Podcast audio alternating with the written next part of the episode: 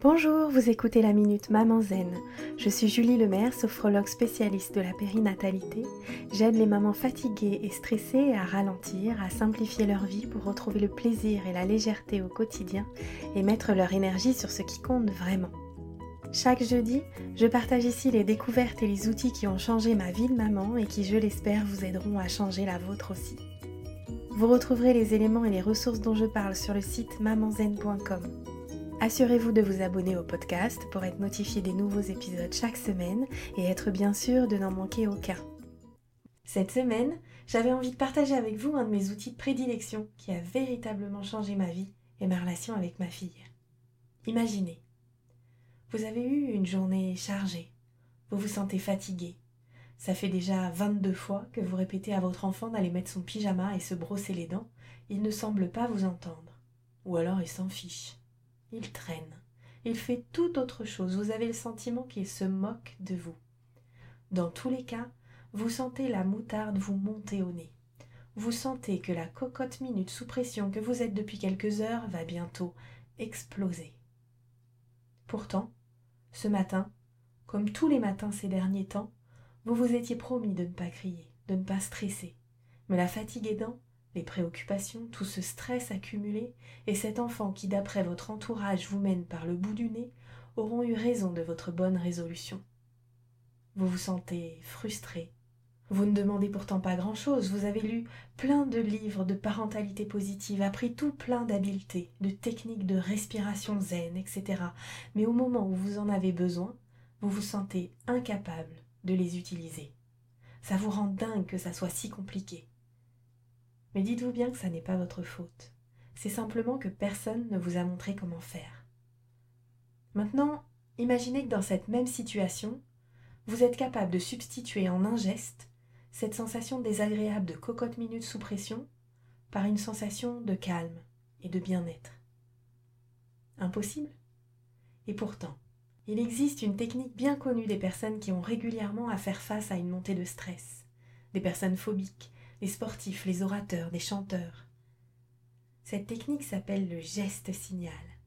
D'un simple geste qui convoque une image de bien-être et de calme, ces personnes sont capables de désamorcer le stress en quelques secondes et de retrouver un état de calme, de bien-être propice au bon déroulement de leur performance.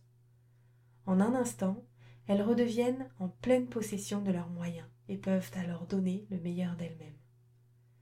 Adaptées à nos situations de maman, cette même technique va nous permettre de convoquer en un geste un moment de connexion profond à notre enfant et de désamorcer le stress provoqué par les situations de tension ou de crise.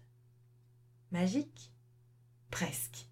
En fait, cette technique utilise une limite de notre cerveau pour la transformer en opportunité. Il y a une partie de notre cerveau qui ne sait pas vraiment faire la différence entre ce qui est réel et ce qui est imaginaire.